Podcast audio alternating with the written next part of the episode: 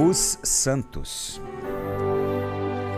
Certa manhã, Albert saiu com sua mãe para as compras na rua principal da cidade. Cansou-se de entrar e de sair em cada barraca e optou por esperar sua mãe na rua. Olhou para cima e seu olhar se fixou nos vitrais da catedral da cidade, que não o impressionaram nem um pouquinho. Ao contrário, lhe pareceram escuros e um tanto lúgubres. Assim os descreveu para sua mãe, quando ela saiu do mercado, comentando sobre aqueles vitrais escurecidos. Entraremos na catedral para ver como são por dentro, então, mamãe? Pode ser? E foi assim que fizeram, Albert e sua mãe. Uma vez dentro, a mãe levou Albert até os enormes vitrais de cristal. Ele ficou encantado com os bonitos desenhos dos vidros que coloriam o encantado revestimento de pedras da catedral. Era como se a vidraça transformasse a luz do dia em uma série de imagens com vida própria. Olhe, veja isto, meu filho, apontou a mãe para uma delas que coloria uma pedra e fazia a pedra parecer mágica. O que será? Perguntou Albert. Ah, isso, meu filho. Aqui é uma santa. Veja essa vidraça, que parecia tão escura vista de fora da rua. Pois é, é o altar de uma santa e cada vez que a luz do dia o ilumina, a imagem da santa dá cor ao chão da catedral. Albert não deixou de escapar, não deixou escapar nenhum detalhe do que a mãe lhe explicava. Pouco depois, mãe e filho saíram da catedral e voltaram para casa, a fim de preparar o jantar. O menino ficou pensando naquela catedral tão encantadora do lado de dentro e escura do lado de fora. Dias depois, ele e seus companheiros tiveram a primeira aula de religião na escola. Naquele dia, o professor falou sobre os santos, a santidade. E então o professor perguntou à classe: Meninos, vocês sabem o que é um santo? O que faz com que homens e mulheres se tornem santos? Naquela hora, Albert levantou imediatamente a mão e disse: Senhor professor, os santos são aqueles que deixam passar a luz e fazem com que as pedras adquiram vida. E todos olharam para ele sem entender direito.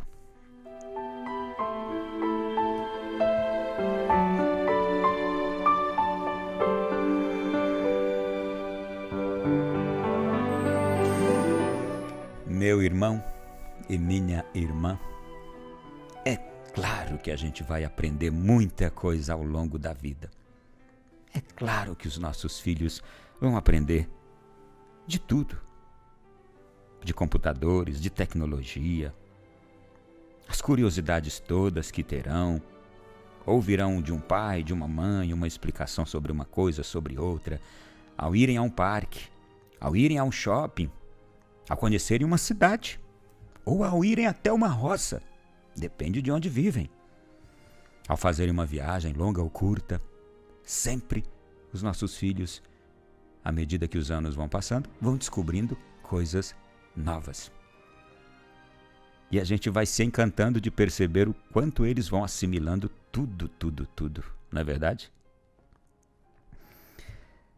Agora é impressionante também o bem que faz a eles e como é transformador quando vão descobrindo a beleza da fé. Você já se surpreendeu com aquilo que seu filho ou sua filha já lhe revelaram a partir do conhecimento da fé? Eu imagino que foi assim que se sentiu a mãe deste menino, Albert.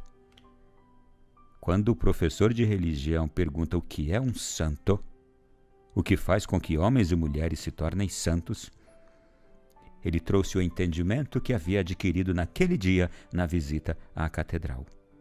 São aqueles que deixam passar a luz e fazem com que as pedras adquiram vida. pelos santos, ou aqueles homens que se tornam agradáveis a Deus, que querem ser agradáveis a Deus, passa a luz que é capaz de dar vida até mesmo às pedras inanimadas ou a qualquer outro ser inanimado, ou a qualquer objeto inanimado, isto é, que não tem vida, que não tem ânima, alma. Os santos fazem isto. A luz que passa por eles dá alma, ânimo, anima, anima, da vida. Àqueles que estão mortos. Quantas vezes você já não se sentiu morto, mor morta? E uma palavra que veio de Deus, por algum dos seus santos, que nem precisa ser de altar, mas pode ser um homem, uma mulher que está anunciando a palavra de Deus, buscando a santidade, lutando pela santidade, porque os santos não são aqueles prontos, são aqueles que buscam e porque buscam, deixam passar por eles a luz de Deus. Primeira leitura na missa de hoje é tão bonita, fala dos profetas. Veja, aqui está uma grande beleza. Portanto, ser santo é deixar passar a luz de Deus por nós. Eu estou me recordando aqui de uma figura chamada Chatanuf. Chatanuf era um senhor guardião de armas do rei Luís XIII, que ao encontrar um menino de apenas nove aninhos, respondendo a todas as perguntas feitas a ele por um bispo, o, o Chatanuf, guardião de armas do rei Luís XIII, ele encontrou um bispo que estava conversando com um menino. E todas as perguntas que o bispo fazia para o menino. O menino respondia a todas as perguntas com requintes de detalhes. E aí então ele disse: Eu lhe darei uma laranja se me disser onde está Deus. Isto foi a pergunta que ele ouviu o bispo fazer para o menino. Eu lhe darei uma laranja se você me disser onde está Deus.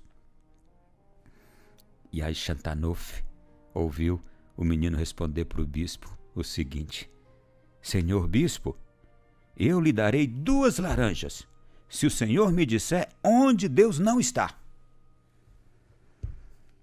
Veja, de onde veio a sabedoria desse menino? Das visitas à catedral, do batistério. Veio da prática de fé dentro de casa. A sabedoria daquele menino veio das missas que ele participou. A sabedoria daqueles meninos veio da luz que passa pelos santos. Seus pais, avós, tios.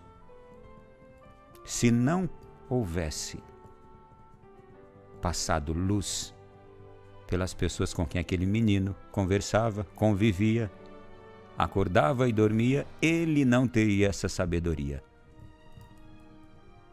É preciso deixar a luz de Deus passar por nós, para todas as pessoas que convivem conosco, para que a gente possa se deparar com encantamento,